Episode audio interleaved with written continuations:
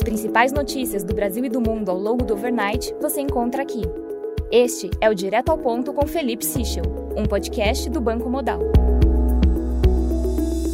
Bom dia e bem-vindos ao Direto ao Ponto. Hoje é terça-feira, dia 5 de abril, e estes são os principais destaques esta manhã. Começando pelo Brasil, os jornais mantêm destaque a desistência de Adriano Pires para o comando da Petrobras. Segundo o Globo, o secretário especial de Desburocratização, Gestão e Governo Digital do Ministério da Economia, Caio Paes de Andrade, é o nome mais cotado para assumir a presidência da empresa. Em relação ao Tesouro Nacional, segundo o valor, o Tesouro espera receber ainda este mês 13 bilhões do BNDES. Há uma segunda parcela no valor de 17 bi em negociação bem encaminhada, segundo fontes da área econômica, e que é aguardada para os próximos meses. Já sobre o PT, a coluna da Mônica Bergamo destaca que os meios empresariais começaram a ser apresentados discretamente a Gabriel Galípolo, que presidiu o Banco Fator de 2017 a 2021 e que passou a integrar o time mais próximo de Lula e do PT. Sobre o Banco Central, em meio à greve dos servidores, o Sindicato Nacional de Funcionários do BC informou que terá reunião hoje com o secretário de Gestão e Desempenho Pessoal do Ministério da Economia.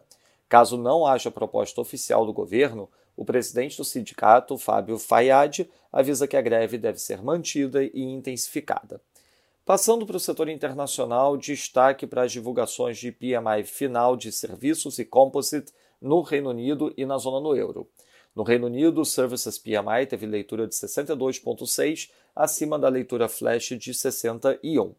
Na zona do euro, o Services PMI final, com leitura de 55,6, acima da leitura de 54,8 flash, destaque para o avanço no PMI da Alemanha de serviços, com leitura de 56,1, ante a leitura flash de 55.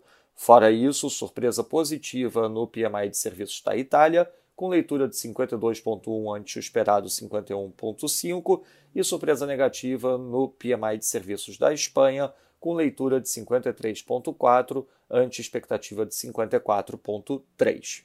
Na Austrália, o RBA manteve a taxa de juros inalterada, mas a retirada da referência à paciência na interpretação da evolução da inflação dá um tom hawkish ao comunicado.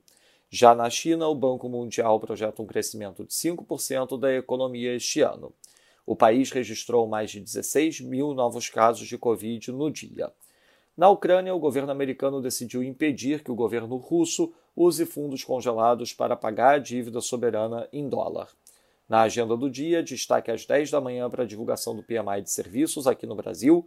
Às 11 da manhã teremos a divulgação do ISM nos Estados Unidos. Às 11 da manhã teremos uma aparição da Brainerd e às 3 da tarde uma aparição do Williams do Fed. Ao longo do overnight, divulgação do Caixin PMI de serviços na China. Nos mercados, o dólar index enfraquece 0,10%, destaque para o dólar australiano que avança 1,15%. Já no mercado de moedas emergentes, o peso mexicano opera flat, enquanto o rand sul-africano avança 0,42%.